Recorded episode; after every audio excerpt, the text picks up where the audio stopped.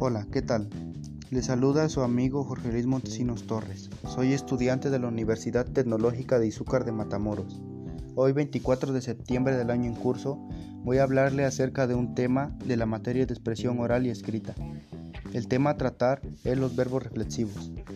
Un verbo reflexivo es aquel que se conjuga con un pronombre átono en todas sus formas, que concuerda en género y número con el sujeto, y además carece de función sintáctica.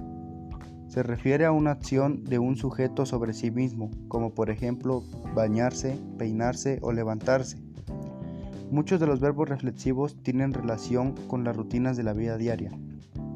El verbo reflexivo tiene cuatro divisiones, las cuales son el presente simple de indicativo, presente progresivo, futuro simple de indicativo y futuro perifrástico. El presente simple indicativo es un tiempo que expresa simultaneidad entre la acción y el momento en que se habla.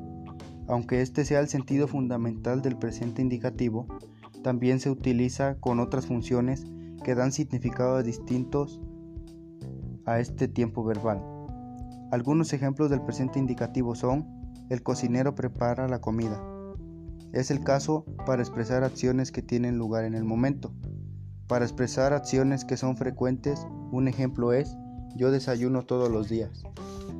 Ahora, el presente progresivo está compuesto por el verbo be y el gerundio que se forma agregando in al final del verbo y se utiliza para expresar una acción en curso, en progresión o inconclusa. Por ejemplo, los niños están durmiendo en este momento.